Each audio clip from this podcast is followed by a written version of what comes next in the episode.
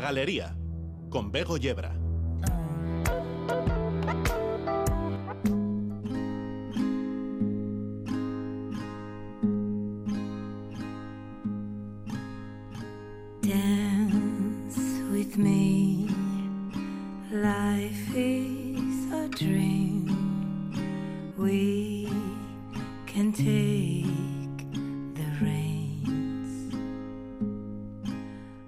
Perder de vista a quienes tienen capacidad y responsabilidad para tomar decisiones definitivas que frenen el cambio climático y sus efectos, hoy leíamos un artículo en The Conversation que queríamos compartir con vosotros y con vosotras, por lo que nos compete individualmente y como ciudadanos y ciudadanas para remar en esa misma dirección. Cuenta María Teresa Baeza Romero, que es experta en contaminación atmosférica de la Universidad de Castilla-La Mancha, que hay pequeños gestos que pueden incidir positivamente en los grandes males que nos acechan.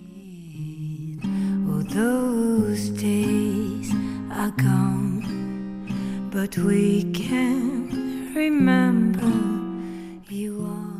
Plantea María Teresa cuatro medidas estrella. Reducir el consumo de energía en el hogar, fomentar la movilidad sostenible, reducir el desperdicio de alimentos y optar por una alimentación sostenible. Vamos con ellas, que ya sé que todas y todos nos las sabemos, pero ¿cuántas veces las olvidamos?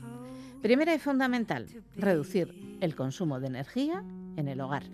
Nos impele a que apaguemos los electrodomésticos y las luces cuando no los estamos utilizando, a que utilicemos bombillas de bajo consumo energético y que al comprar optemos por electrodomésticos eficientes en términos de energía que pueden marcar la diferencia. Aquí, María Teresa nos aporta el dato. En el año 2017, las emisiones generadas por la quema de combustibles fósiles en los sectores residencial, comercial e institucional representaron un 8% del total de las emisiones directas, por ejemplo, procedente de chimeneas, y un 14% del total de las emisiones consideradas como difusas, por ejemplo, de fugas de edificios. De todas estas, un 61% se originaron en nuestras propias viviendas.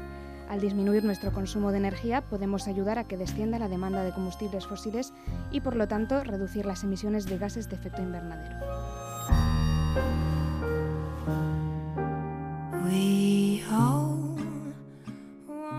Segunda y a mi entender la más complicada para muchos y muchas, a tenor de lo que suelo ver en las carreteras desde el autobús. Habla María Teresa de fomentar la movilidad sostenible en nuestro día a día, más autobús y cercanías y menos vehículo privado en soledad. Si vas y vienes en coche, comparte. María Teresa insiste en aportar datos. El sector transporte representa el 25% de las emisiones totales de gases de efecto invernadero en España y casi el 40% de las emisiones de los sectores difusos. Si analizamos a fondo el impacto de los distintos modos de transporte, la carretera representa casi el 95% de las emisiones. Por tanto, al elegir alternativas sostenibles al automóvil privado, podemos contribuir a reducir la contaminación atmosférica y las emisiones de gases de efecto invernadero de manera significativa.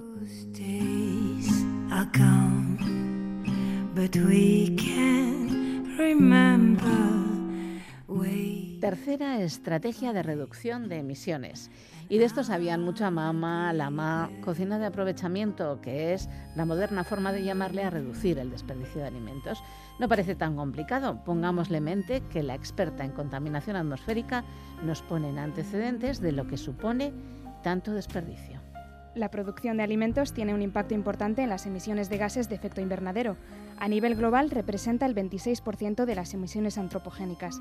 En España, el sector agroganadero generó aproximadamente el 12% de las emisiones totales en 2021. Por otro lado, según el Índice de Desperdicio de Alimentos de 2021, publicado por el Programa de las Naciones Unidas para el Medio Ambiente, en el mundo se desperdician 931 millones de toneladas de alimentos cada año, el 17% del total de alimentos disponibles para los consumidores, de los cuales 569 millones proceden de los hogares.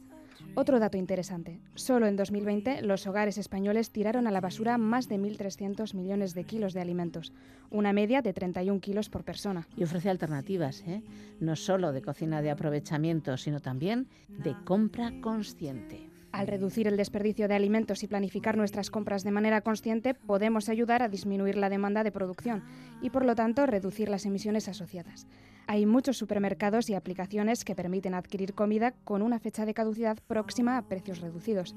Comprar estos productos y consumirlos puede suponer un ahorro para nuestro bolsillo, pero también un enorme beneficio para el medio ambiente.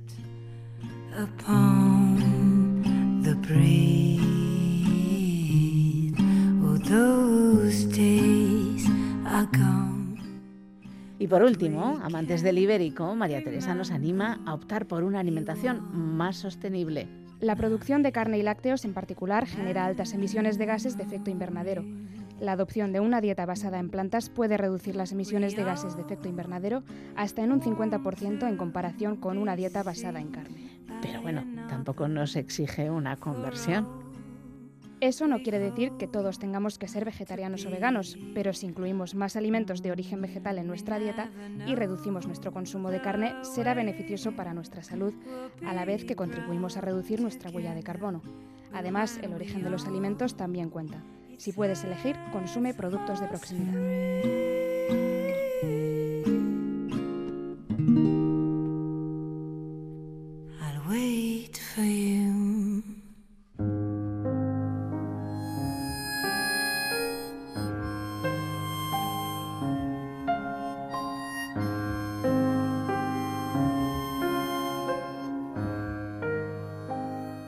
Voz al texto de María Teresa Baeza la pone Ichaso León. Podéis encontrar el artículo y otros similares en The Conversation. Esto es la galería. Bienvenidas y bienvenidos.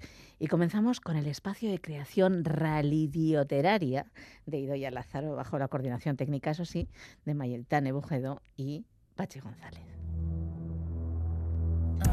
Un millón de pixel cells. Pixeladas.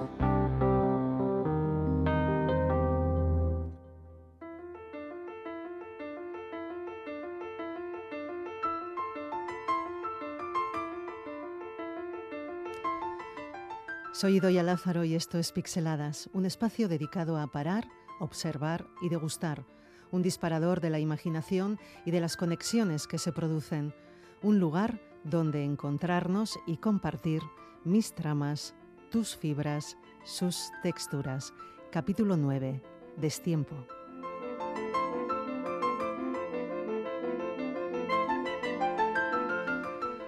Destiempo, fuera de tiempo o del momento oportuno. Morir a destiempo, nacer a destiempo, reír a destiempo, llorar a destiempo, hablar a destiempo, callar a destiempo, reaccionar a destiempo, mirar a destiempo, llegar a destiempo, salir a destiempo, amar a destiempo, dormir a destiempo, mirar a destiempo, vivir a destiempo, cautivos del destiempo.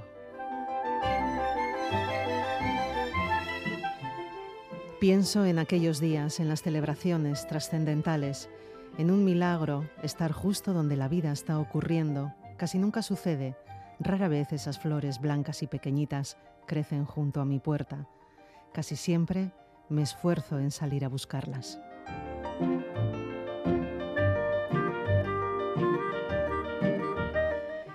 El poemario de Rosa Verbel, rotundo, bello, descreído, pero esperanzador, el título que da nombre a su libro, Los planetas fantasma, alude a un cuerpo celeste hipotético cuya existencia está probada científicamente, pero que no es visible mediante los instrumentos habituales de observación.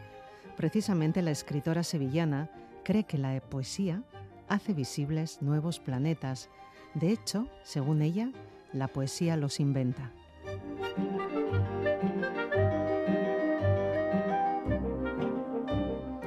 Nuevos propósitos. El día de Año Nuevo nos tumbamos en el césped.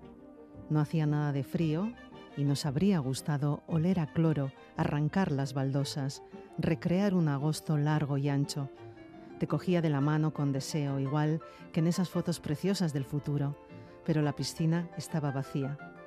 Luego empezó a llover copiosamente y la lluvia tiraba las guirnaldas, embarraba la imagen. No teníamos costumbre de la lluvia ni de un amor tan árido que nos hacía correr a todas horas, dando vueltas y vueltas en círculos. Cuando paró la lluvia, regresamos a casa. La fiesta había acabado para siempre.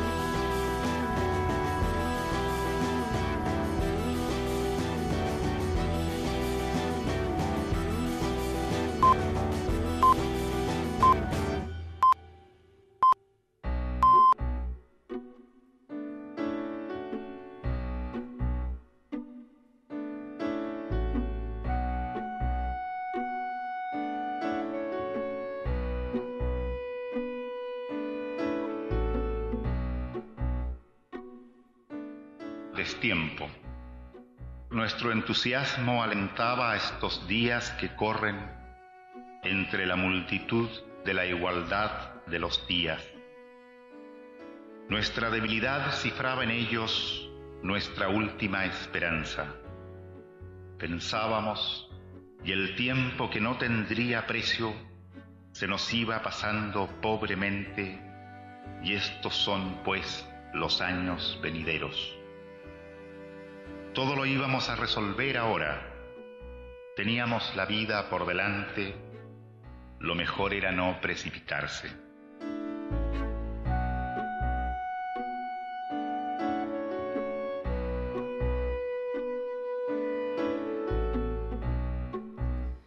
Destiempo, fuera de tiempo o en un momento poco adecuado. Escritos a destiempo, libros que en su tiempo fueron prohibidos el origen de las especies, 1984, Un mundo feliz, El guardián entre centeno, la metamorfosis, Ulises, Esperando a Godot, Las uvas de la ira.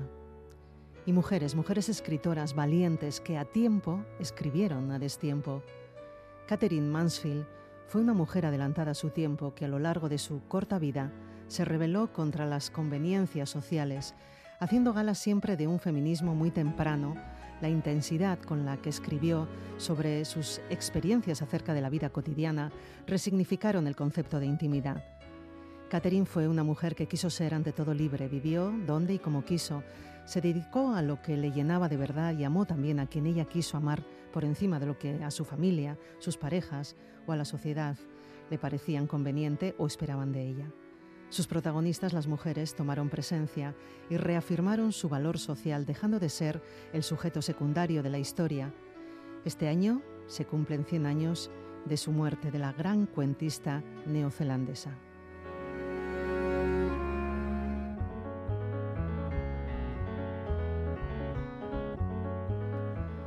A pesar de sus 30 años, Berta Young tenía momentos como este de ahora en los que hubiera deseado correr en vez de andar, deslizarse por los suelos relucientes de su casa marcando pasos de danza, rodar un aro, tirar alguna cosa al aire para volver a coger o quedarse quieta y reír simplemente por nada. ¿Qué puede hacer uno si, aun contando 30 años al volver la esquina de su calle, le domina de repente una sensación de felicidad, de felicidad plena, como si de repente se hubiera tragado un trozo brillante de sol, de sol crepuscular, y éste le abrasara el pecho lanzando una lluvia de chispas por todo su cuerpo? ¿En qué no puede haber una forma de manifestarlo sin parecer?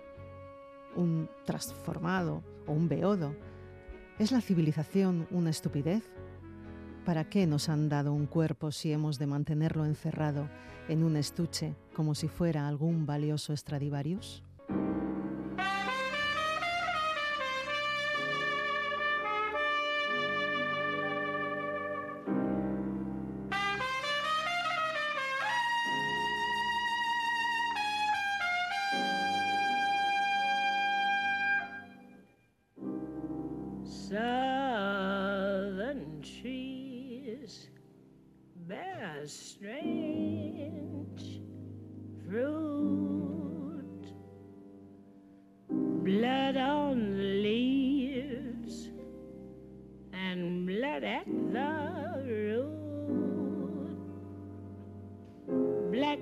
Swinging in the southern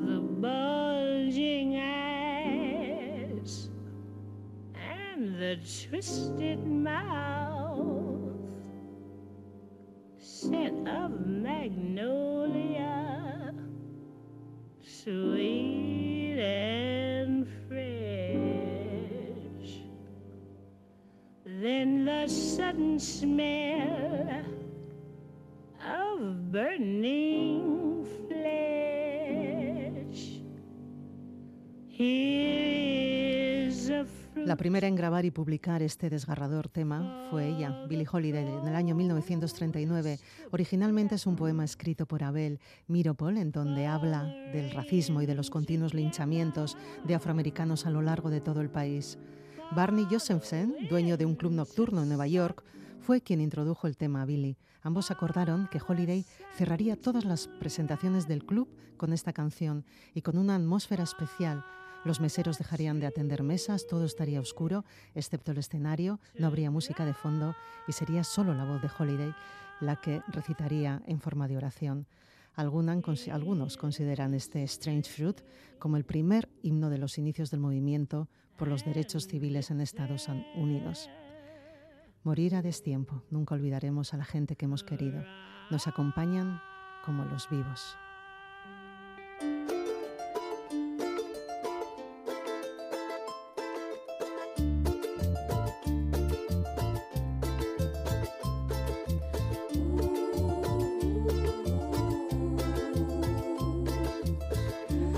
Respira, respira y suelta el lamento, respira, ven y vuélvete el viento. Vivir a tiempo, cada promesa que el tiempo me trae me pone de nuevo a bailar. Nunca me olvido que todo es más fácil, que quiero aprender a confiar. Et même si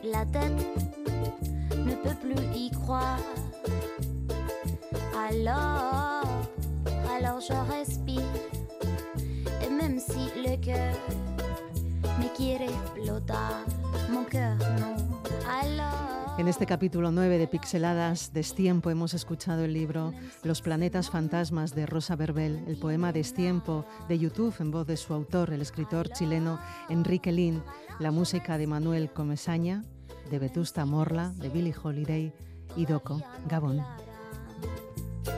Respira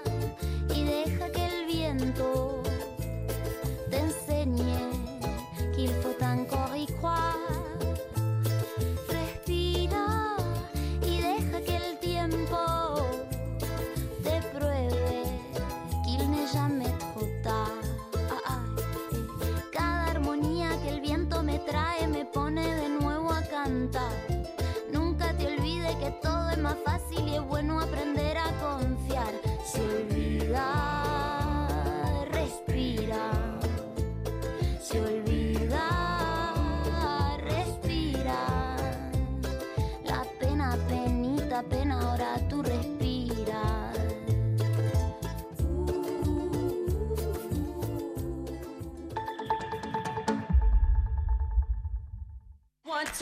Mañana en ETV2 en la noche de... ¿Es su primera vez aquí?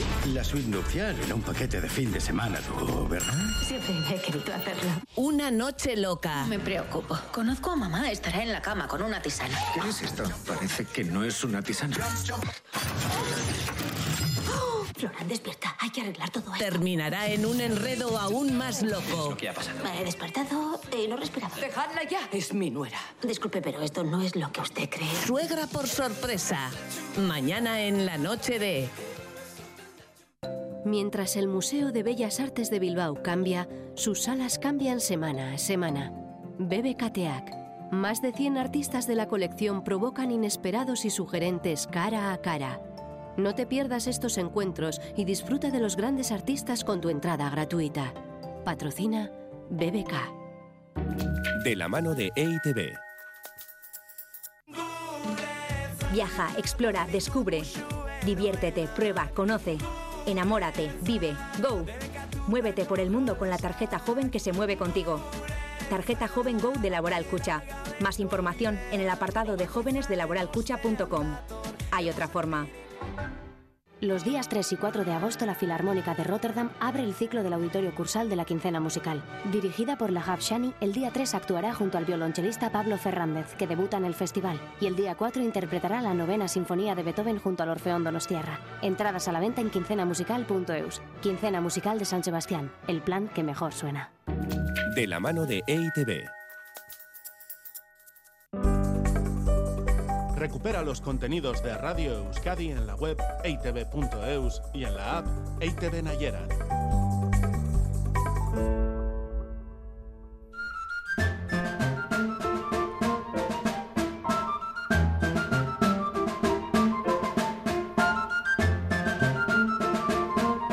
Camina.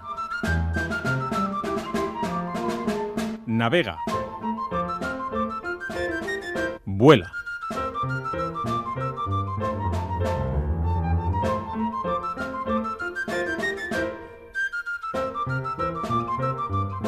Camina, navega, vuela.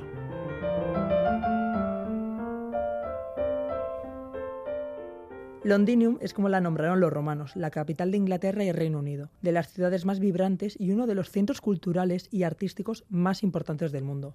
Era el mejor de los tiempos, era el peor de los tiempos, la edad de la sabiduría y también de la locura, la época de las creencias y de la incredulidad, la era de la luz y de las tinieblas, la primavera de la esperanza y el invierno de la desesperación.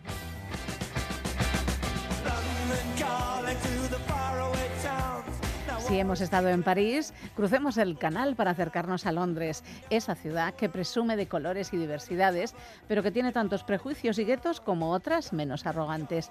Primera visita a Londres. ¿Qué veríais? La ciudad da para infinitas miradas y miles de jornadas. Así que os propongo una visita cultural en esta primera ocasión.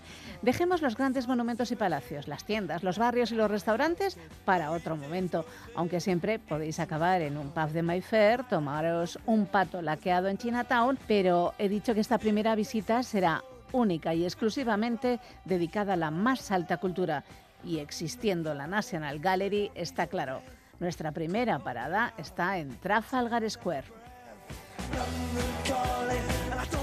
Aunque la National Gallery es gratis, tiene una urna para que dejes alguna libra suelta que tengas por ahí. A ver, que guardan una colección excelente y dejar algo no va a hacerte sangrar el bolsillo y el trabajo que hacen lo amerita. Es uno de mis museos favoritos del mundo, un lugar donde puedes alucinar con el caballo de Stubbs, que al verlo por primera vez epata y mucho, una de las más delicadas obras dedicadas al mar de Turner, una Virgen de las Rocas de Da Vinci, Rubens Samantha, tienen un montón.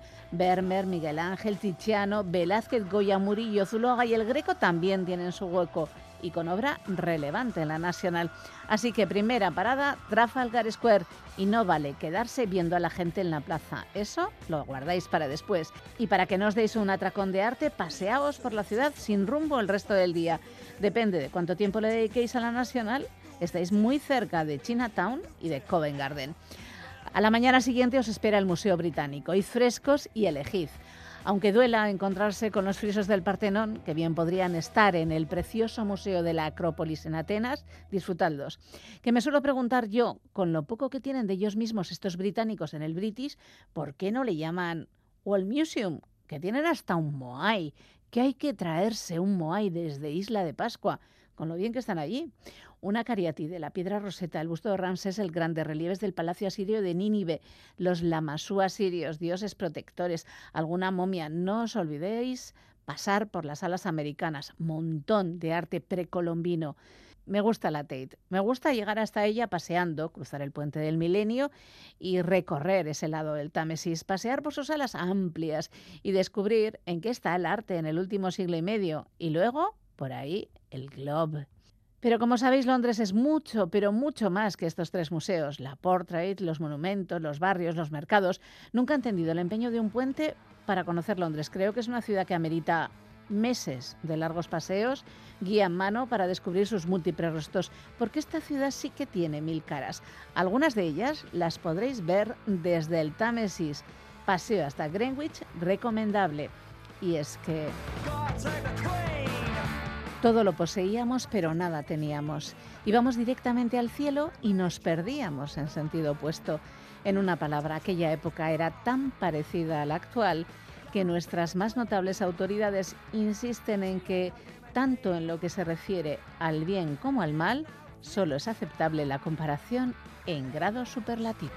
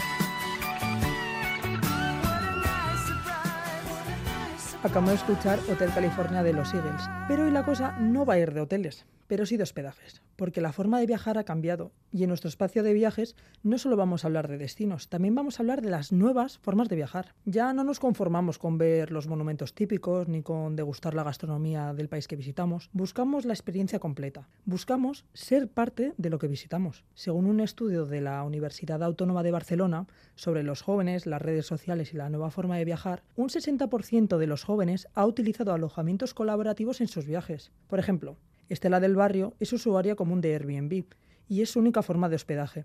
Por otro lado, tenemos a Aratz Aguirre, que lleva usando la misma plataforma siete años, tanto con familia como con amigos. La verdad que es una aplicación que me encanta usar, siempre estoy mirando cosas cuando me voy de viaje o cuando no. Sobre todo las experiencias que he tenido yo son súper buenas. Sinceramente lo hago porque creo que es una manera muy fácil, muy rápida y sobre todo muy segura para viajar. Este sistema huye de los hospedajes comunes como los hoteles u hostales y los alojamientos pueden ser desde apartamentos comunes hasta casas del árbol, iglús, molinos. Me encanta explorar Airbnb, encima también los eh, huéspedes son súper majos en general, siempre están dispuestos para todo. Cuando fuimos a Grecia una vez una amiga y yo nos dejaron comida típica griega y bebida típica griega eh, cuando llegamos al Airbnb, la verdad es que está súper bien. En el verano de 2021 me fui con mi grupo de amigas a Denia de vacaciones una semana a una casa que la verdad que era una casa de lujo. Y bueno, y para nuestra sorpresa cuando llegamos, porque llegamos muy pronto por la mañana, nos encontramos, o sea, nosotros teníamos pensado ir a un bar a desayunar y luego ya volver, o sea, dejarlas en las maletas y luego ir a un bar a desayunar y volver a la casa. Y de repente, pues cuando llegamos, la anfitriona nos había dejado un desayuno con todo tipo de cosas. Y la verdad que nos sorprendió muy gratamente porque dijimos, joder, agradece muchísimo que haya tenido ese detalle con nosotros. Y es por eso y mucho más que los usuarios se sienten atraídos por esta plataforma. Eh, me parece que hay unos precios muy asequibles, sobre todo para gente y para chavales de, pues, de nuestra edad, ¿no? de 20, 20 y pico años. Creo que en eso se basa las ventajas de Airbnb, en el hecho de que hay muchísima seguridad. En todo momento puedes hablar con el anfitrión, puedes comunicarte de una manera muy rápida, muy sencilla y que sobre todo te da una seguridad muy grande a la hora de, de alquilar eh, la casa, el piso.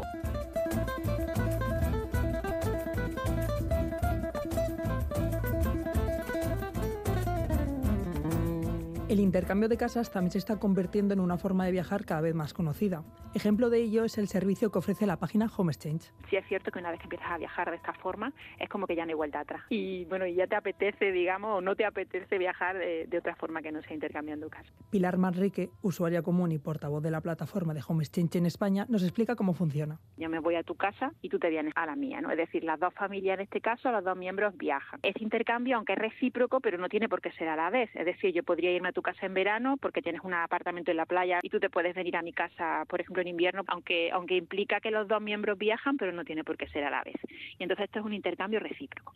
Y luego existe otro tipo de intercambio, que es el intercambio eh, por guest points, eh, y que consiste, yo siempre, a la hora de explicarlo, siempre digo que es como una especie de intercambio a tres, porque sería, eh, yo me voy a tu casa, pero bueno, por algún motivo a ti no te apetece venir a la mía, pero como tienes tu casa disponible, pues sí que me la, me la ofreces, ¿no? Entonces yo me voy a tu casa y en agradecimiento por esa hospitalidad que tú me has brindado, te hago entrega como de un paquete de puntos y ahora tú con esos puntos, bueno, pues podrías alojarte en casa de otro miembro de la plataforma. O sea, sería como eh, los miembros te prestan eh, su casa y entonces tú a cambio le vas haciendo entrega de esos paquetes de puntos. Podríamos decir que es una forma de viajar sin tener que pagar hospedaje. Recuerdo que me preguntaban, ¿dónde está la trampa? Porque me lo estás contando tan bien, no me cuesta dinero, puedo ir prácticamente donde quiera, ¿no? Pero me lo estás contando todo tan bonito que en algún momento tiene que haber una trampa. Pero es que la realidad es que es así. Pero, ¿qué tipo de viajeros anima a viajar de esta forma? Que son viajeros apasionados, digamos, son personas que realmente tienen en común, son personas hospitalarias, son personas que les gusta, bueno, estamos hablando de que intercambiamos nuestras casas, ¿no? Con lo cual son personas a las que les gusta recibir a gente en casa, eh, tienen esa generosidad ¿no? de, de, abrir las puertas de su casa a, a, otras familias, de intentar que se sientan como en casa, además cuando lo vives, porque cuando llegas a una casa sientes realmente que eres bienvenido en, en esa casa. ¿no? Aparte, también, eh, bueno, yo siempre me gusta hacer mucho hincapié, porque creo que realmente son dos valores también fundamentales de, de Home Exchange ¿no? y del intercambio de casa, como es la, la confianza. Son personas que confían hasta el punto de que te abren la puerta de su casa. Va más allá de una forma económica para moverse, se trata de una filosofía para viajar. Pero es otro tipo de otro tipo de experiencia que va más allá de visitar solamente lo, las partes más eh, turísticas ¿no? de, una zona. Digamos que te sientes por, por esos días incluso como parte, ¿no? un poquito más integrado en la, en la cultura, ¿no? y aparte tienes que aprender como desde el, el cómo se recicla ¿no? En, casa, cómo recogen la basura, por ejemplo, para hacerlo así. Eh, no sé, te permite, digamos, conocer mucho más de primera mano, sentirte más integrado en ese destino que de otra, que de otra forma. El sumergirte en una nueva cultura y en nuevo entorno lo que conlleva son grandes recuerdos. Escuchamos a Pilar. Cada intercambio, digamos, es una experiencia en sí misma. Por ejemplo, el año pasado fue un intercambio muy bonito que hicimos en, en Galicia, que nos fuimos que, no, que nos fuimos en familia. Yo viajo con, yo, nosotros somos cuatro a viajar, mi marido y dos hijos. Eh, entonces tuvimos un intercambio en, en Galicia, en un pueblito cerca de Santiago. Eh, y, y, bueno, por ejemplo, la anécdota, bueno, pues la anfitriona nos había dejado para que nos trajeran todo el día el pan, el pan diario. Entonces tú te levantabas y te encontrabas ya que tenías el pan del día allí colgando de tu puerta para que, o sea, de hecho nos lo regalaba, ¿no? Para que nosotros pudiéramos tener y despreocuparnos ya de esa parte, ¿no? O, o por ejemplo, hace unos años también, que esto fue, sí que fue muy divertido, en, en, un pueblito también de Alsacia, estuvimos en Alsacia, en Francia. Mi, mi hijo eran un poquito más pequeños y era un pueblo muy pequeñito, de hecho, era muy pocos habitantes. Y entonces la, nuestra anfitriona había dejado dicho allí a sus vecinos que, que, bueno que íbamos a ir nosotros, que teníamos dos niños y entonces pues el segundo día que estábamos allí se presentaron en la puerta, llamaron a la puerta, se presentaron en la puerta una pandilla de seis o siete niños eh, buscando a mi hijo, que si había niños, que si querían jugar con ellos y bueno prácticamente mi hijo se tiraron toda la semana, todas las mañanas que se iban con, con esa pandilla recién conocida. Pilar y su familia lo tienen claro, no cambiarían ese tipo de hospedaje por nada. Nosotros no concebimos ninguna vamos, otra forma de viajar para nosotros impensable.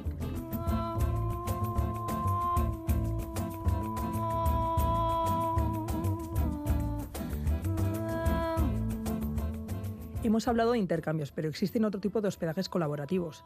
Trusted House Sitter, como su nombre indica, es una plataforma donde se realizan intercambios donde una persona cuida de una casa o un animal a cambio de alojarse en ella. La verdad que nos encantó la experiencia y dijimos, esto tenemos que repetirlo. Silvia y su marido Ismael son creadores de contenido detrás de la cuenta Entre Rutas en YouTube y utilizan Trusted House Sitter junto a su hija, la pequeña Luna. La segunda vez que lo hicimos, que cuidamos de otro gato, lo de cuidar entre comillas porque el gato no lo vimos casi ningún día. De los cinco días que estuvimos allí, el gato por la mañana se iba por la trampilla y hasta la noche no lo volvíamos a ver. Así que cuidar, cuidamos poco. House sitting no implica que tenga que haber animales, solo es para que la casa no esté sola. El tipo de usuario es muy variado. Para las estancias más largas será para viajeros que pues trabajan como online o nómadas digitales o gente que a lo mejor tiene vacaciones muy largas. O, pero para estancias más cortas puede viajar cualquiera, incluso yo familia. Nosotros, Ismael y yo tenemos una cuenta que somos una pareja en la cuenta. Que ellos desde el principio ven que somos dos personas, también lo puede hacer para familias. Esta forma de viajar supone un gran ahorro económico, pero ¿hay algún coste? Las plataformas de house existen muchísimas. Nosotros conocemos una que es la más grande, que es la que siempre hemos utilizado, que se llama Trusted House Sitter. Y bueno, la ventaja sobre todo es que al ser una plataforma que es de pago, ofrece un poco de seriedad. Que no es lo mismo que si fuera una plataforma gratis, que cualquier persona se puede registrar. Entonces yo creo que eso sería menos de podemos decir. Pues no sé, nosotros lo recomendamos, la verdad. Y yo creo que la confianza que te da el que sea una, una página de pago, hay muchísima menos posibilidad de que al final como que se cancele la cosa o que haya una estafa o algo Cada vez son más las personas que hacen uso de Trusted House Sitter, como las casas que se ofertan en diferentes lugares. Bueno, sí, al principio choca. Sorprende un poco porque en España no, no se lleva mucho esto. En países como Reino Unido, Estados Unidos, Australia y Nueva Zelanda, sobre todo, diría que son los mayores focos donde más se lleva esta práctica. También en, en las plataformas, cuando buscas alojamiento, casi todos los países que te salen son de, de esos lugares. Y en España, nuestros conocidos, familia, por principio les le sorprende. No es que les choque, pero les sorprende. Pero... Yo también me sorprendí al principio cuando me metí en la página y vi que habían tantas opciones. Ismael y Silvia no ven otra opción de hospedaje.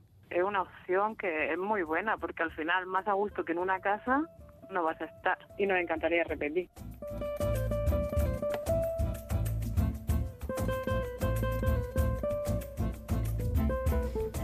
Cada vez son más los viajeros que disfrutan de los hospedajes colaborativos. Pero, ¿qué ocurre con las agencias de viaje tradicionales? ¿Son los hospedajes colaborativos una amenaza para el sector? En las agencias de viajes son conscientes de que la forma de viajar ha cambiado. Escuchamos a Sergio Gómez, director comercial de Viajes Eroski. Creo que las agencias de viaje tienen un tipo de cliente muy concreto que va evolucionando y que, que se favorezca este tipo de plataformas eh, no tiene por qué ser una amenaza. Lo que tenemos que hacer es adaptarnos. Creo que tenemos espacio para todos en este mercado y además fomentar que ese viaje es bueno. Luego cada uno es dueño de sus decisiones y utilizará uno u otro servicio. Para nosotros cuanto más se viaje, mejor desde la vertiente académica, Santiago Tejedor, director del máster en periodismo de viajes de la UAB, afirma que la situación turística viajera ha cambiado, teniendo la capacidad de satisfacer las necesidades de cada viajero. Las tendencias son sobre todo sustituir la palabra viaje por la palabra experiencia. La gente quiere vivir en primera persona una sensación, un descubrimiento, una actividad distinta esto enroca con otro segundo elemento y es que buscamos cada vez más lugares o itinerarios que escapen de lo convencional, de lo masificado, de lo estrictamente turístico. Y después eh, hay un boom desde esa autonomía que ha llevado a la gente pues, a organizar sus propios viajes, diseñar sus propios itinerarios. Pasamos de un viaje muy organizado, muy sistematizado, donde había una actividad o varias actividades para cada día, a un viaje más slow, más lento, más abierto, que busca más disfrutar del lugar desde una perspectiva mucho más personalizada. En cualquier caso, que los hospedajes colaborativos estén extendiendo es la realidad.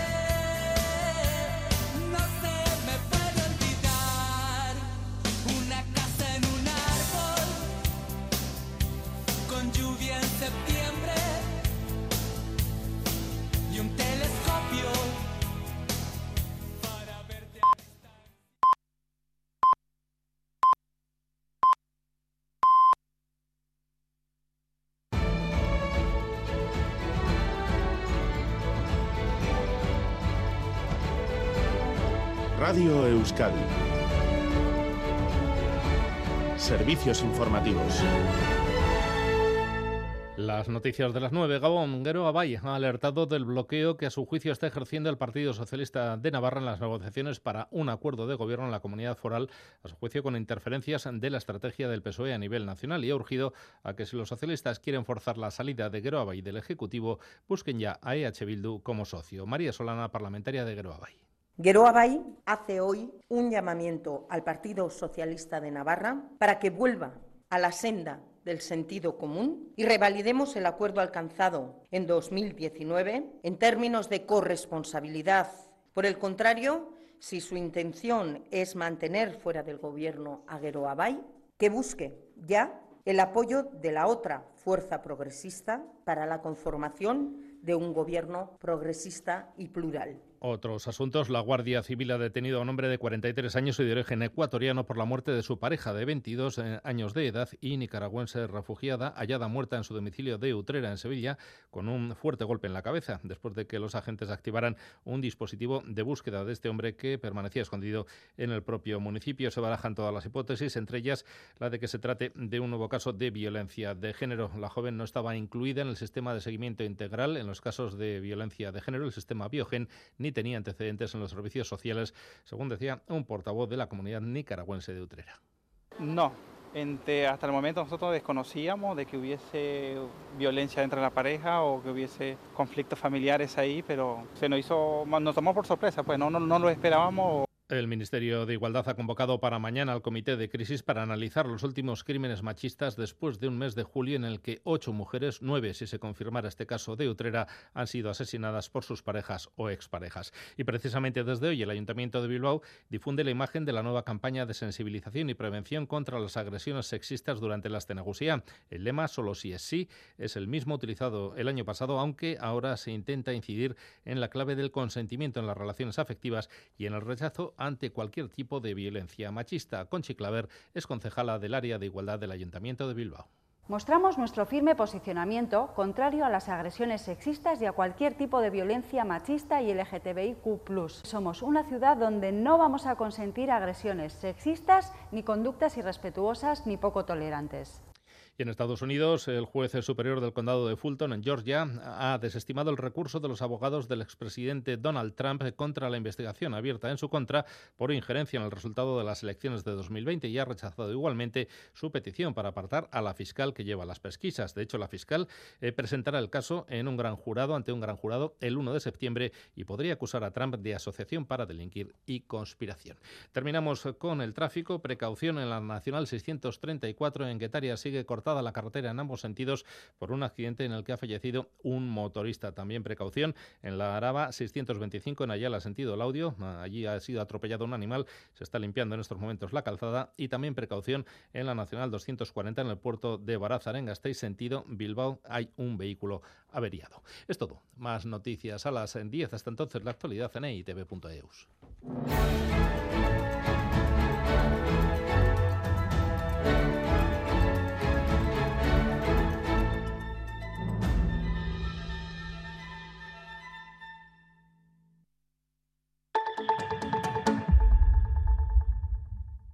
Los días 3 y 4 de agosto la Filarmónica de Rotterdam abre el ciclo del auditorio cursal de la quincena musical. Dirigida por la Shani, el día 3 actuará junto al violonchelista Pablo Fernández, que debuta en el festival, y el día 4 interpretará la novena sinfonía de Beethoven junto al Orfeón Donostiarra. Entradas a la venta en quincenamusical.eus. Quincena Musical de San Sebastián, el plan que mejor suena.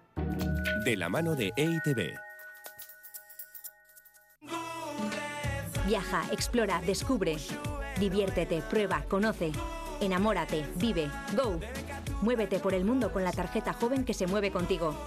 Tarjeta Joven Go de Laboral Cucha. Más información en el apartado de jóvenes de laboralcucha.com. Hay otra forma. Mientras el Museo de Bellas Artes de Bilbao cambia, sus salas cambian semana a semana. Bebe Cateac. Más de 100 artistas de la colección provocan inesperados y sugerentes cara a cara. No te pierdas estos encuentros y disfruta de los grandes artistas con tu entrada gratuita. Patrocina BBK. De la mano de E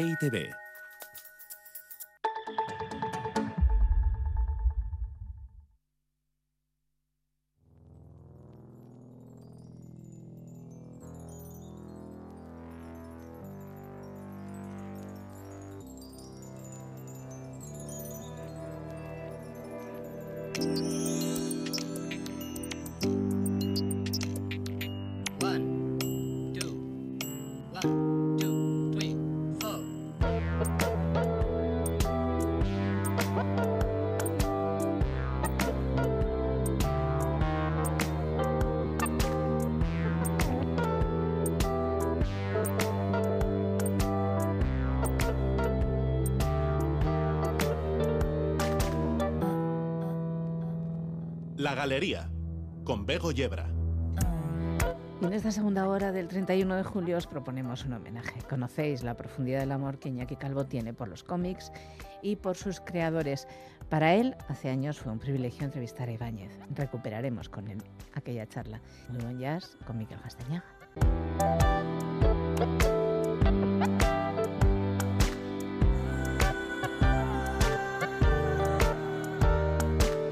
Pues aquí está el capitán Viñeta, todo mohino y con razón, porque está triste, está triste por el fallecimiento de Ibáñez. Me dura, Gabón. me dura la tristeza, Gabón, Gabón Bego. te dura. Pues sí, eh, fíjate, si es que se murió el 15 de julio, Ya. nada, hace dos semanas. Mm. Y tenía 87 años Francisco Ibáñez y trabajaba, seguía trabajando. Y tenía un nivel de productividad que no iguala a ningún dibujante, yo creo que en el mundo. Eh, a su edad seguía publicando seis álbumes de Mortadelo y Filemón al año. Al año. Eh, en su época de, entre comillas, esclavitud en la editorial Bruguera, llegó a dibujar 40 páginas al mes. 40 páginas al mes. Al mes. 40 páginas cuando un dibujante te dice que hacer 20 páginas al mes es una salvajada. Él llegó a dibujar 40. ¿Qué pasa? Que Francisco Ibáñez tenía una habilidad para crear personajes que el jefazo de la editorial, uno tras otro, decía, dibuje, dibuje, no, no, eh, además de esto, esto, y esto y lo otro. Y tenía un problema Ibáñez, que no era, que era no. una persona súper cumplidora y decía que sí a todo.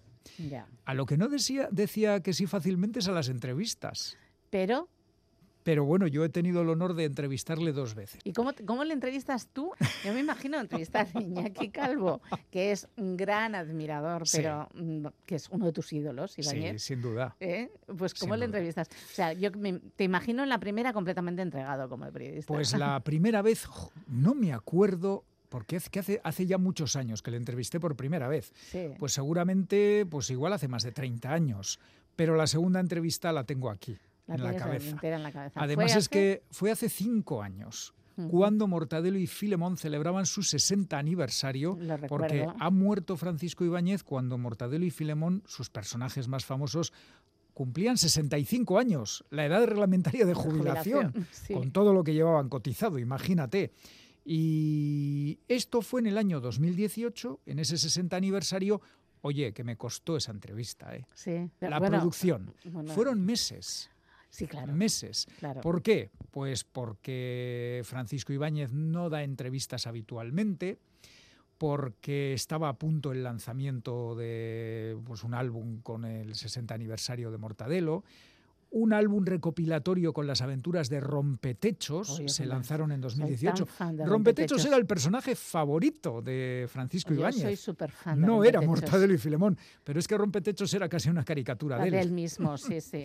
Entonces él ¿Hay, reconocía... hay un personaje más tierno que, que Pues, Rompetechos? pues no lo sé, yo creo que no. no, por No. favor. Además, los que llevamos gafas nos identificamos con rompetechos. También. Y ha creado un término. Ha, creado el adjetivo eres un rompetechos. Exactamente. Es que Ibáñez era, era genial. Fíjate, comenzó con su primer Mortadelo y Filemón, es del año 1958. Wow. El primero. Se publicó en la revista Pulgarcito. Ajá. Qué maravilla de Oh. revista, cómo nos gustaba. Fíjate, en aquel franquismo los tebeos de Bruguera, eh, los dibujantes se las ingeniaban para lanzar crítica social, pero como eran tebeitos para niños, pues la censura se lo pasaba. No, no, Sí, no se fijaba. Bueno, no es que no se enteraba. No se enteraba. Carpanta, el famoso Carpanta, no era de Ibáñez, era Ah. No de era Escobar. Ibáñez. Era el hambre que se pasaba en España, o que se había pasado y que todavía mucha gente pasaba en los años 50. Eh, las hermanas Gilda, que eran Que de Vázquez, las solteronas, la imagen Mm. de la solterona. Eh, Doña Urraca, eh, el- la crítica también hacia el- lo, cómo se miraba a la mujer que no era guapa y agraciada.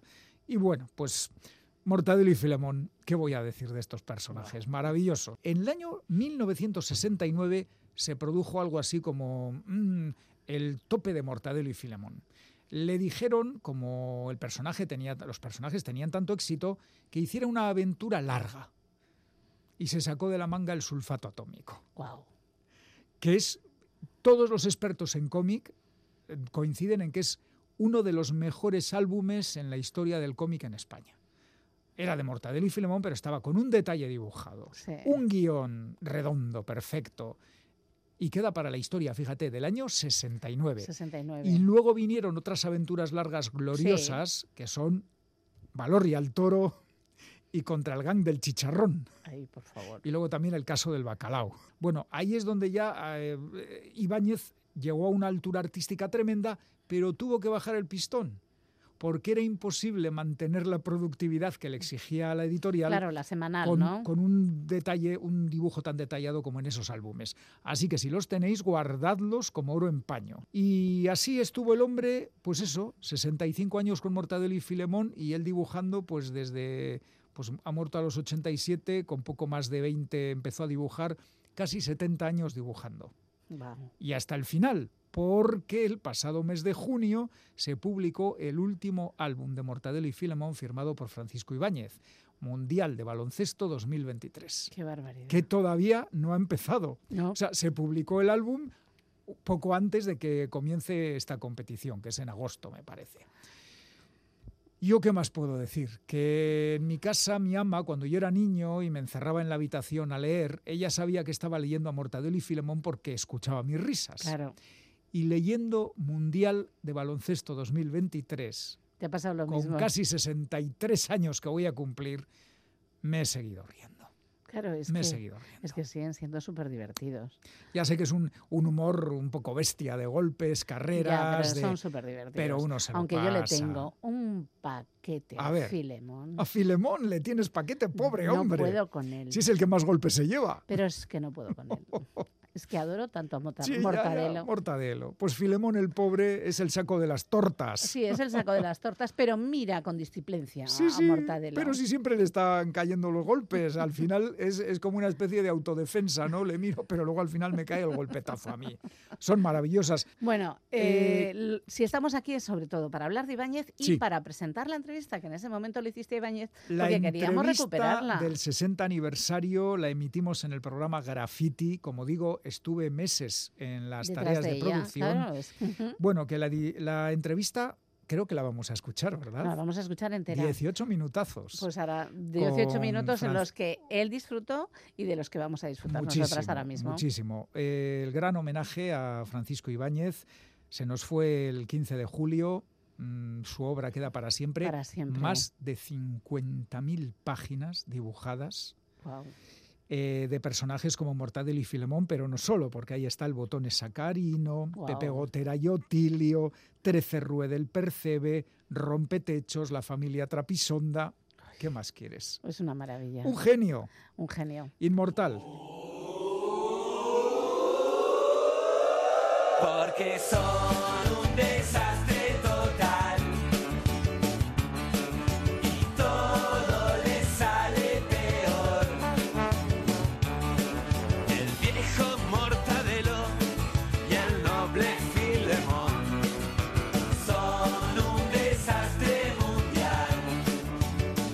Querido Iñaki, esto lo llevabas preparando mucho, pero que mucho tiempo. Mm, Pues sí, la verdad es que he estado varios meses detrás. ¿Y por qué? Pues porque llevo casi 50 años riéndome con Mortadelo y Filemón. Soy un auténtico fan. Y porque siempre he admirado a su creador, Francisco Ibáñez, un dibujante legendario, capaz de crear personajes inolvidables, de trabajar a destajo, de luchar por sus derechos de autor y de seguir al pie del cañón con 82 años cumplidos el pasado mes de marzo. Los que le leyeron son hoy padres y abuelos y han transmitido su afición a hijos y nietos.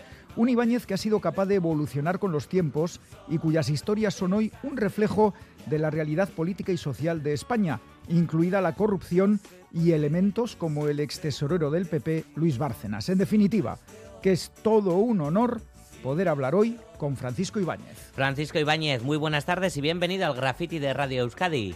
Hola, buenas tardes, ¿qué tal? Buenas tardes. Bueno, pues un honor, como decía Iñaki. Aquí me tienen un, un día más, de, de una semana más, de un mes más, de un año más, con, la- con el culo pegado al taburete y, y la lámina de mortadelo delante, por variar. Qué bien. Bueno, un día más, un día más no sabemos, porque qué casualidad que hoy se haya conocido la sentencia de la trama Gürtel. Uno de los condenados, Luis Bárcenas, fue el protagonista del álbum de Mortadelo y Filemón, El Tesorero.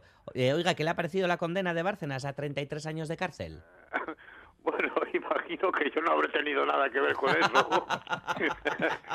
no, yo salir mucha gente de esta en, la, en las historietas mías, salen continuamente, pero no es por hacer una crítica social, ni política, ni otras de esas. No, no, no.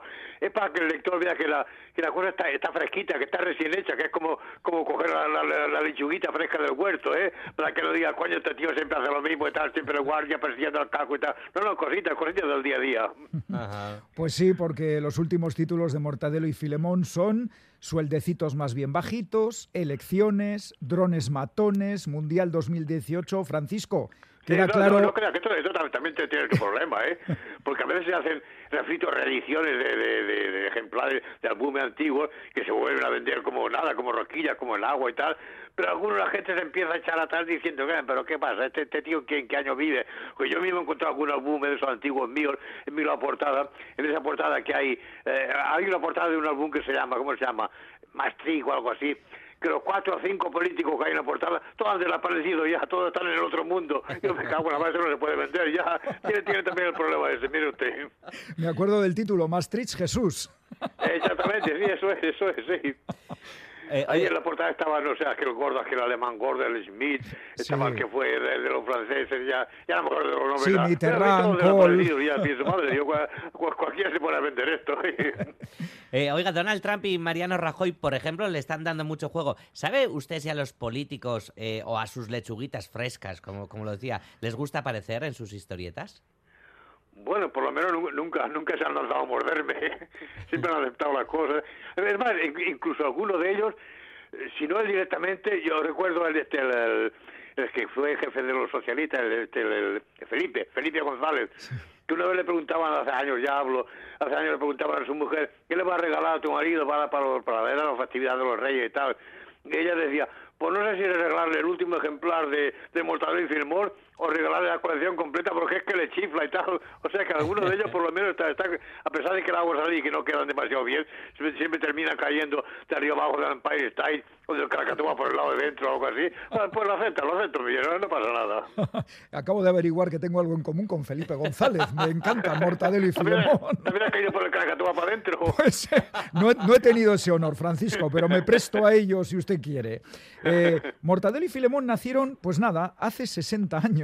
¿Se acuerda de cómo se le ocurrió la idea de estos dos investigadores patosos? Pues no me hables, no me hables de de eso, la verdad. Yo veo muchas veces que la, la gente lo dice, los que lo leen y se enteran de eso lo dicen. Oh, estos, estos personajes tienen ya, imagínate, 60 años.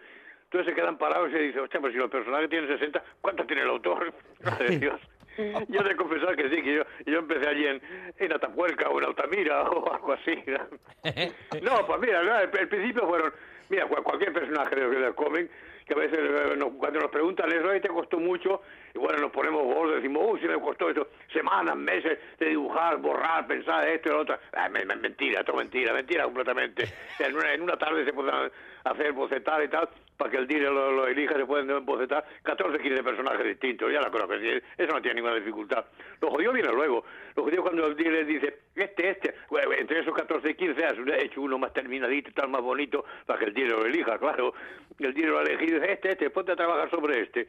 Y cuando llevas hechas qué sé yo, 50 páginas, 100, 200, 300, 1000. Cuando llega aquel momento que te pones delante de la página, la página en blanco que tengo delante, y aquello dice, ¿qué pongo ahora? ¿Qué pongo? Eso lo jodido, eso es lo difícil. Por crearlo nada en absoluto. Y Mira, sale, crearlo, es, es más difícil crear un personaje de carne y hueso que en uno de cómic. Francisco, eh, ¿se imaginó que iba a estar 60 años dibujando a Mortadelo y Filemón? Yo lo dije, mira, en aquel momento cuando hice uno, yo empezaba entonces en lo que llamaba el gigante editorial, uno, haga usted uno corriendo a ver qué, a ver qué es lo que es capaz de hacer, haga algo que tenga que sea distinto de lo que ha hecho hasta ahora, o sea, haga algo que tenga gracia. Pensé, bueno, pues haremos un personajillo, y mira, para eso ahora enseguida lo haremos, entonces ya con tiempo tranquilamente, esto que me dure un añito y en ese añito iré pensando otro con cara y ojos que me quede más bonito, más completo y tal. Joder, ese personajito que yo que pensaba que me durara un año se llamaba Mortadelo y Filemón, y llevamos 60, y lo que te rondaré, Marena, madre de Dios. Bueno, y, y- y la de mensa- ya llega un momento que ya, que ya, y ahora ya cojo las, la- la- los álbumes, sobre todo los últimos, los agarro y los sacude un poco, ya, ya cae alguna que otra pieza molar, alguna prótesis de cadera un, bra, un braquero ortopédico y tal. El autor sabe mucho de eso ya.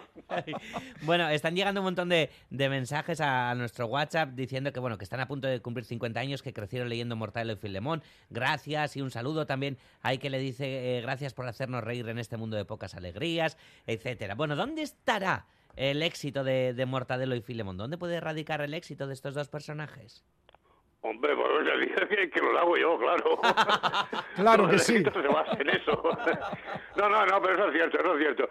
O sea, me- siempre que se hablan de los, de los dibujitos, de la historieta y tal, siempre, esos dibujitos, es que bien hechos están, qué gracia y tal, y la gracia no está en eso. Bueno, sí, también parte de, parte de la gracia está en el del dibujito, claro, pero la gracia de verdad, esto es lo otro, es lo que cuesta hacer en el guion, eso de los codos puestos en la mesa, y qué pongo, qué pongo, ahí está lo jodido, conseguir sacar algo de un poco de coña, de gracia y tal, para que entretenga al lector. Eso es lo jodido de verdad.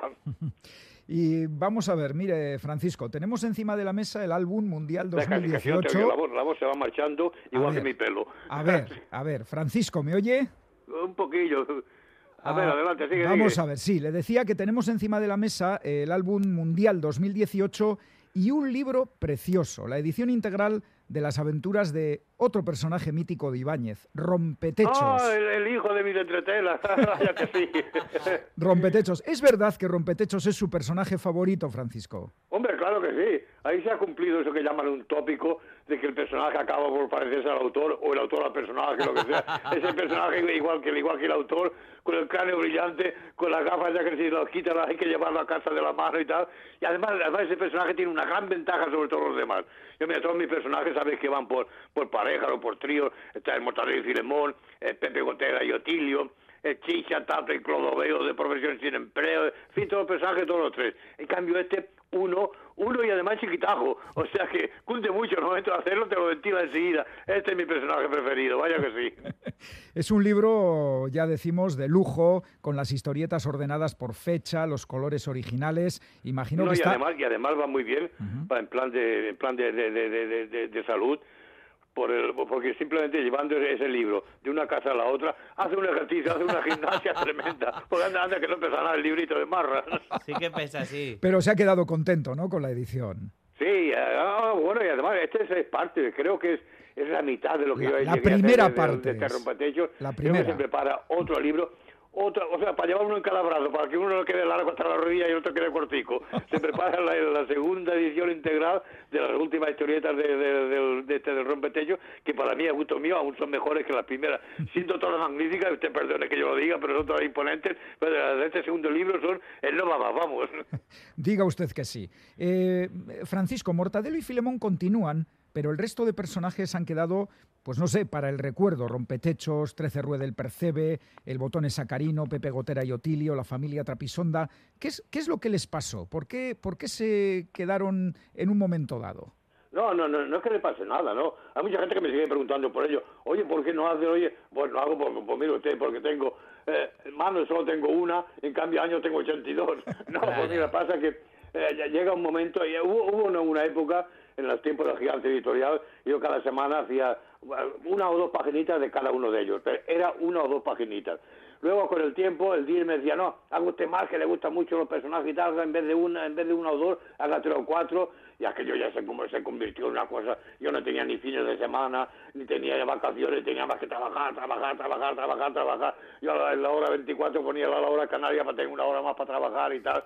Y llegó un momento que la gente, eh, de las cartas del- del- de, los lectores y tal, decían, no, más mortadero, más mortadero, pedía más mortadero. Claro, cada página más que yo hacía de mortadero tenía que quitar una página de, de los demás. Y así los demás fueron desapareciendo, desapareciendo. Pero no, pero están vivitos y coleando. Aún, aún me viene mucha gente pidiéndome dibujitos de ella, que por qué no lo hace, que por qué, que por qué no trabajas más. Son, son los amigos de siempre. Tú no te mueras nunca, tú trabaja, trabaja, trabaja. Amigos Ay, ay, íntimos ay. todos, vamos. Claro, Yo, yo sí. tengo que decir que tengo un recuerdo de cuando era niño en aquellos especial vacaciones que se publicaban en verano.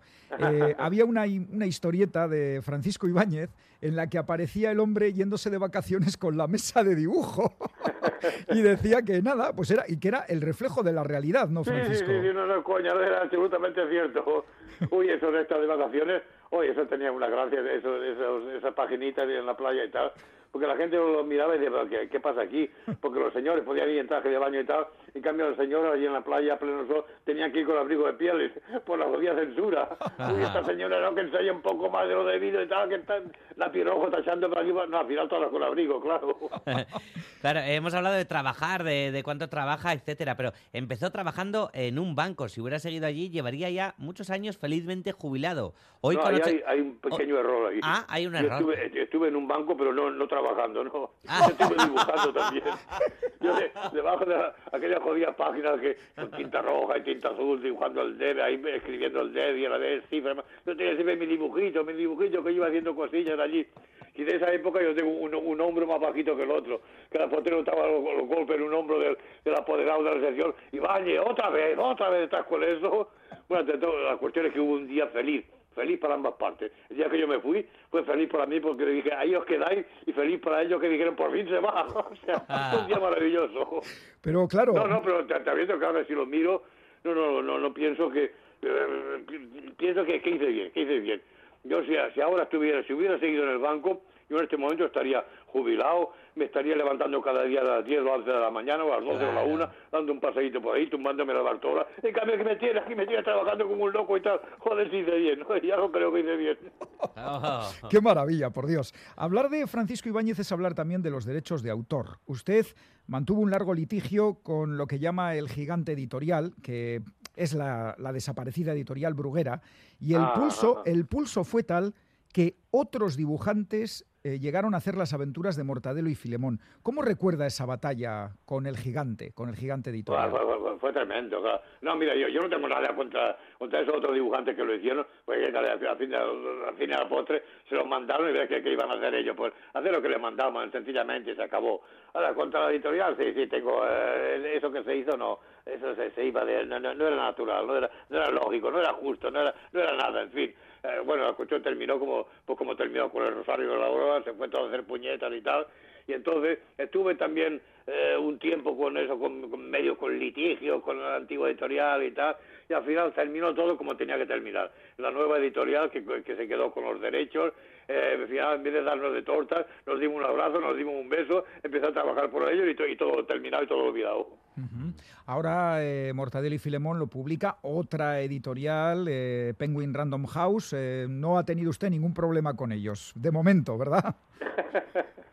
Yo a veces lo pienso, a mí me da pánico hablar de mi, de mi historial en cuanto a editoriales, porque mira qué grande que editorial por la que yo he pasado, editorial que se ha ido a hacer puñetas.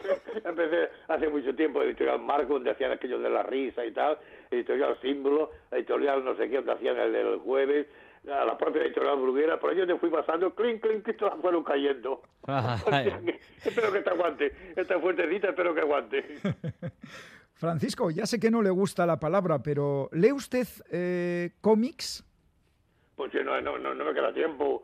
Yo era un gran lector, joder, si, si leía lo- yo cómics. ¿no? Y, y a veces lo he comentado, yo tenía cuando era jovencito, quizás por eso me he dedicado yo al cómic. Cuando yo era jovencito tenía un, un kiosco en la, en la casa donde yo vivía, abajo había un kiosco, el kiosquero que a veces le habían, se le habían llevado las cosas por la noche, le habían robado y tal, y nos pidió si le podíamos guardar unos cuantos cajones de, de, revistas y te veo en casa eh, por las noches y tal. Nos lo subía, yo cogía aquellos cajones, me metía la cabeza allí, madre de Dios, cómo me ponía yo de tebeos. Entonces tengo también el cuello torcido, porque entonces los tebeos, las, las revistitas venían sin guillotinar, o sea, venían las páginas venían eh, sujetas por la parte superior. Y yo como no podía cortarlo, yo era nuevecito, no podía cortarlo, tenía que meter la cabeza por allí dentro para ver la historia y total. Lo que yo disfruté entonces no, no lo ha disfrutado nadie. Madre mía, y lo que nos está haciendo disfrutar con esta charla, Y Francisco. tanto, y tanto que sí. Eh, Francisco, usted pertenece eh, a un grupo irrepetible, la denominada generación del 57. ¿Se siente quizá como el último moicano? Pues, pues sí, no, no, no, no, no, no que me sienta, no. Es que, es que es así, es la pura, la triste realidad. En este momento, cuando he hecho la vista atrás y veo todos los que éramos, mira, aquí estoy trabajando y delante tengo un cuadrito donde perdiendo mis compañeros entonces de la época, está Raf, está eh, Shir, está Nadal, está Jorge, está... Mira, entonces nos juntábamos para hacer una partida de póker y tal. Ahora me los miro y joder, ahí solo queda uno. Solo queda el gilipollas, este pelado de aquí de la esquina que soy yo. Y los demás ya desaparecieron. Es tremendo. Y la realidad se hicieron. pues, pues, De hecho, para la historieta cómica quedamos, quedamos un par. Quedamos uno que se llama Shan, el que hace esto del, del Super López y tal. Un tío magnífico, un tío haciendo la historieta, un dibujante fabuloso también. Queda él, quedo yo y no queda nadie más, creo. Claro. Ey, la vida, ¿cómo es la vida? Como decíamos, Francisco Ibáñez ha cumplido ya 82 años y sigue en activo. Francisco, ¿su mujer y sus hijos no le dicen que tiene que jubilarse? Mujer, mi hijo me lo dicen hace años, pues, han dejado de decírmelo ya por, por aburrimiento, por puro aburrimiento. Bueno, Además, pues con eso de, hombre, menos mal que la, la gente me sigue diciendo, "Ay, qué gracia tiene este tío, que oh, qué bien nos pasamos con él y tal. Pues claro, que luego llegar aquí a casa y oye que la mujer te dice, hijo mío, tú por ahí tendrás mucha gracia, pero aquí eres un palo con el que te aguante. Ay, ay, ay. menos mal, menos mal que queda al público siempre. Pues y lo, lo contentos que estamos y agradecidos que estamos, Francisco Ibáñez, de que haya estado esta tarde en Graffiti y también la audiencia que han escrito eh, con un montón de cariño y claro, incluso también a la de personas que ha bautizado de alguna manera con los nombres de Mortadelo y Filemón, ¿no? Como muchos llamaban aquí Nada, yo- yo a sus profesores incluso. Además, yo- me habéis llamado por ahora por el 60 aniversario, que se ha hecho un ejemplar especial por cada aniversario, el 30, el 40, el 50, el 60. Yo estoy esperando y creo que me volveré a llamar. Estoy preparando ya el 100 aniversario, que tiene que ser una maravilla, eso tiene que ser algo nunca visto. Claro que Entonces sí. me volvéis a llamar y volvemos a charlar. Claro que y sí. nosotros que lo contemos. Eso es. Francisco Ibáñez, muchísimas gracias por haber Venga, estado esta tarde en vosotros, hasta Graffiti. Vale, Adiós, adiós. gracias. Hasta otra. La Galería, territorio musical. Pues sí, volvemos a los territorios musicales en directo en la Galería de Radio Euskadi, después de unas cuantas semanas haciendo riguroso diferido y ya hemos vuelto de vacaciones, pues tanto Miquel Gastañaga como yo. ¿Cómo estás, Venga, Miquel? Aquí estamos, ya he vuelto ya en directo de nuevo. En directo de nuevo. Soy yo en persona. Tú mismo, en persona, y además, eh, como has ido de vacaciones y no has ido en hotel, ¿nos traes hoteles como tema? Eso es. Seguro que hay muchos de nuestros amigos y amigas de la galería que nos escuchan desde algún hotel ahora en, sus vacaciones disfrutando. Pues vamos a hablar de canciones de jazz relacionadas con hoteles. ¿Qué te parece? Oh, me parece fenomenal, porque hay muy buenas canciones con título de hotel, ¿eh? Sí, y muy buenos hoteles. Eso también. sí, sí. Bueno, cuéntanos. Empezamos por una que se llama There's a Small Hotel. Hay un pequeñito hotel, ¿no? Eh, es una composición muy antigua, de los años 30, de Richard Rogers y Lawrence Hart, para un musical que se llamó On Your Toes, y primero fue musical, luego fue película, unos pocos años más tarde. Lo importante de este musical es que por primera vez mezclaban eh, ballet clásico con jazz en Broadway. ¿vale? O sea, la danza que, porque los musicales tienen mucha parte de danza, Sí, claro. pero era una parte de ballet clásico, porque en la trama de la historia pues aparecía una bailarina y tal, entonces bueno, tenía que aparecer gente bailando ballet clásico, ¿no? Y, y eso fue como muy novedoso en esa, en esa época, en el año 36. Y la letra lo que dice es que hay un existe un pequeño hotel eh, y ojalá tú y yo estuviéramos juntos allí, ¿no? Como que te echo de menos y ojalá fuéramos a ese, a Ese rinconcito. Sí, pues para, para tener nuestra intimidad allí y tal, es como una canción de, de- de amor. Eh, y nos la va a interpretar Chet Baker en formato cuarteto, él a la trompeta y después piano bajo batería, eh, en un disco que grabó en el año 55 en París, así que seguramente él se estaría quedando en algún hotel también allí en París mientras grababa.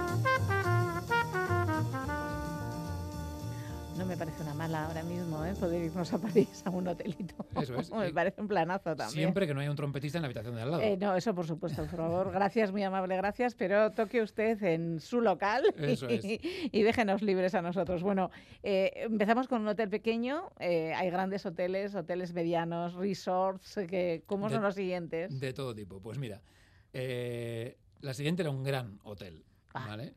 Eh, esta canción se llama I Want to Go to Hollywood, quiero ir a Hollywood, eh, de un musical también que se llamaba Gran Hotel, ¿vale? Es un musical mucho más reciente, de los años 80. Primero fue una novela en los años 20, luego una película en los años 30, pero bueno, al final la versión musical es de los años 80. La trama es que pasan en un fin de semana eh, en un lujoso hotel de Berlín mm, huéspedes muy variopintos y muy excéntricos. Y cuando los juntas a todos ahí, pues eh, claro, pues, eh, Pues se, lía, lío. se lía parda, ¿no? Ahí aparecen un varón, un doctor, una bailarina, una especie de secretaria mecanógrafa que es la que sueña con triunfar en Hollywood y es la que, la que canta esta canción y tal, ¿no?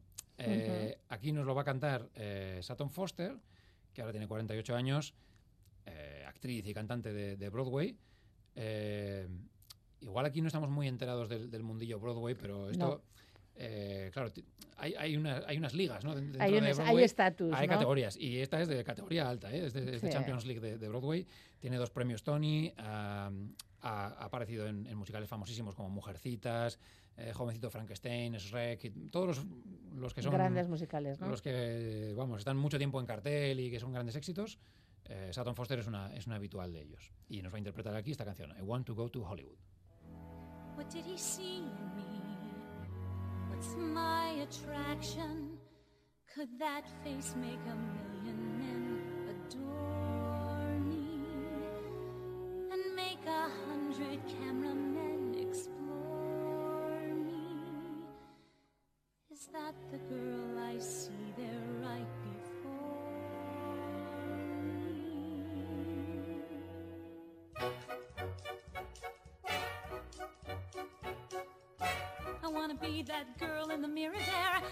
be that girl with golden hair up on a silver screen most everywhere in the world. I want to go to Hollywood. Talkies, I mean the pictures. I wanna have a hot time every night. Get out and raise a little Fahrenheit. Knock every Duke and Count and Baron right off his feet. I'll be that girl that's understood. Oh, I want to go to Hollywood. I want to sing the blues. I want to wear nice shoes and drink illegal booze in every late night spot full of jazz hot. I want a breakfast, lunch, and dinner there. If I'm a big box office winner there, I'll be the most well-known Berliner there ever was. I want to go to Hollywood so I can get far away from Friedrichstrasse, my cold water flat, the sofa that I sleep on behind the screen, the noisy lodger in the next room, my broken hand mirror, my broken coffee pot. If things get broken, they stay broken in Friedrichstrasse. Worn bristles on your hairbrush, the pennies needed for the heat every hour. And when you get sick, you stay sick in Friedrichstrasse, where you live with little soap and with hardly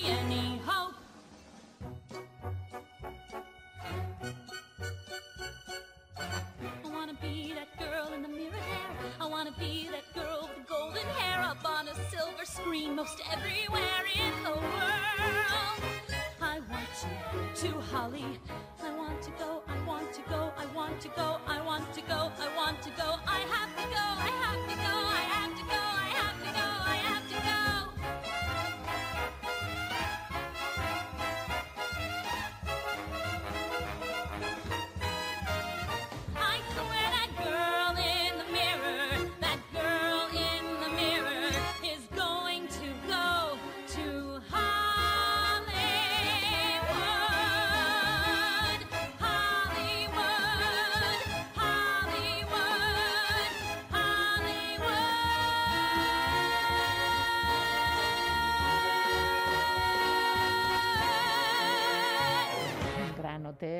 hotel pequeño.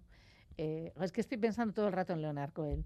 Sí, bueno, claro, es que, a ver, en, fuera del mundo del jazz también hay muchas canciones. Hay muchas canciones de hotel. De sí, sí. hoteles, claro, claro, claro. Bueno, ¿y cómo es el Nosotros de con lo nuestro, que es el jazz. Sí, sí. El siguiente hotel se llama Hotel Hello. Eh, pues como llamarle a tu, a tu hotel hola, ¿no? Sí, o bueno, Ongietorri, bienvenido, o bien. Kaixo, ¿no? Lo que quieras. Es una forma de, de dar la bienvenida a los huéspedes, ¿no? Hotel Hello. Bueno, esto fue un disco que, se llamó así, Hotel Hello, y una canción dentro de este disco. Un disco del año 74 que hicieron juntos Gary Barton y Steve Swallow. La composición en concreto de este, de este tema es de Steve Swallow. Eh, es una música, vas a ver, bueno, primero instrumental, no, no hay nadie cantando, como, como había en la, en la anterior canción. Eh, es muy introvertida, muy, bueno, tranquila, relajada, ¿no? Como flotante, está la música un poco así eh, en el aire.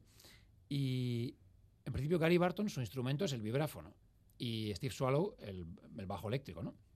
Sí. Pero vamos a oír más instrumentos y es porque ellos dos se encargaron de grabar más de un instrumento cada uno. Entonces, Ujú. Gary Haciéndose Barton, Michael Field, ¿no? un poco así, ¿no? Como diciendo, bueno, yo lo mío lo hago, pero además Pero que además... vamos a meter más cositas. Entonces, Gary Barton hace el vibráfono, pero también hace órgano y marimba. Y Steve Swallow, además del bajo eléctrico, hace también piano acústico y piano eléctrico. Todo eso es lo que vamos a oír mezclado en este Hotel Hello.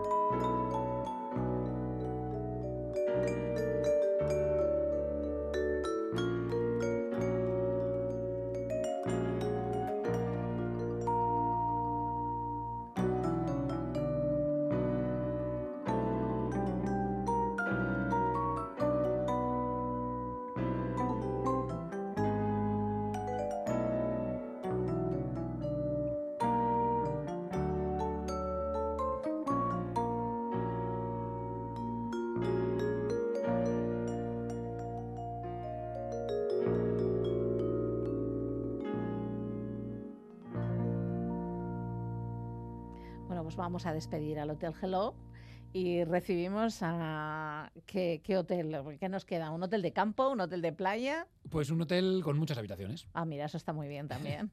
¿Sabes cuando te dan la...? A mí me pasa esto. Yo voy a un hotel, voy a la recepción y el, el- el recepcionista o la recepcionista te, te cuenta muchas cosas a la vez, ¿no? Sí, sí. Pues mira, esta es la clave del wifi, es el desayuno es a tal hora, la cena no sé qué, te, te empieza a dar muchas informaciones. Y te da tu llave y te dice, y tu habitación es la no sé cuántos. Y el ascensor está por allí. Y entonces, cuando te, ha dicho tantas cosas, que vas al ascensor y, Y dices, no sabes cuál es tu "Pero, habitación. ¿qué, qué número me ha dicho? o igual coges el ascensor hasta el quinto piso y cuando llegas ahí dices, pero ya no sé ni dónde tengo que ir, si izquierda o derecha o tal, ¿no? Sí, sí, tienes que volver a mirar la, la tarjeta. O hacer el si no- ridículo y volver a bajar a la recepción. Oye. ¿qué, me, qué me has dicho, no? Bueno, entonces esto no sé si es algo parecido a, a lo que le pasó ahora a Silver, que compuso esta canción Room 608, ¿no? Habitación 608. Claro, si hay 608 habitaciones en el hotel, ¿no? Es un sexto, ya para ya empezar. es un sexto piso, tal, bueno. Ya Entonces, no es pequeño, ¿no? Eso es. Eh, pues en uno de sus primeros discos, Hora Silver compuso esta canción, año 55. Vamos a escuchar otra versión, que es la de Quincy Jones, un poquito más tarde, del 58, Ujú. que grabó Quincy Jones junto a la Big Band de la radio sueca. Ah, muy bien. O sea, tú vas a la radio en Suecia y ya tienes una Big Band esperando ahí para grabar. Es que esas cosas pasan en el mundo, ¿eh? Eso ya eh, es como entrar por la puerta grande, ¿no? Eh, suponemos que también Quincy Jones cuando fue ahí en, Bueno, algún, claro. en algún hotel se quedaría en Suecia. Y bueno, esto es de la época del hard bop, entonces él hizo una- un arreglo para Big Band de esta canción, pero con un tempo muy rápido.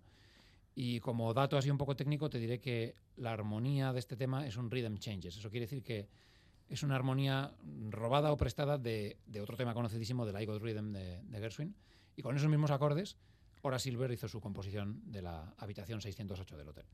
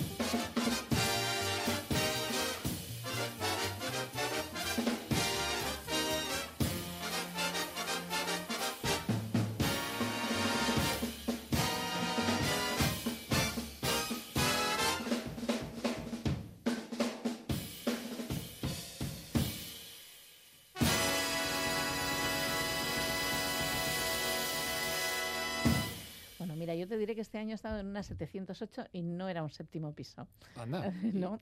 Y eso tenía truco, ¿no? Tenía mucho truco. Ya, ya, ya, ya. Bueno, seguimos. ento- Pues, bueno, seguimos, ¿no? Que ya se nos está acabando el tiempo. Eso eh, es. Terminamos. Vamos a- al último hotel de estas vacaciones que nos hemos pegado aquí rápidamente en la galería. Sí. Eh, va a ser el Hotel 49, o- Hotel 49. ¿vale? Ujú. Y con esta canción volvemos a Chet Baker, cerramos un Ah, poco mira, el círculo cerramos círculos. Que, que habíamos empezado con Chet Baker.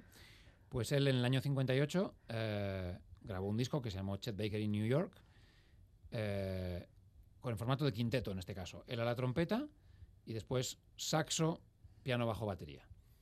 Es un quinteto de lujo. La composición no es de él, es de Owen Marshall. En realidad todo el disco eran versiones de otros músicos, temas que, bueno, que a él le habían gustado o que le habían inspirado para improvisar y pues decidió hacer como un pequeño catálogo de, de temas que igual no eran muy estándar, que no eran como los más clásicos de los clásicos, pero que él eh, utilizó para, para este disco eh, Chet Baker en New York y la canción Hotel 49. Pues que tengas feliz semana. Nos encontramos la próxima. La próxima. Y con Chet Baker nos despedimos también. Ahora, amigos y amigas.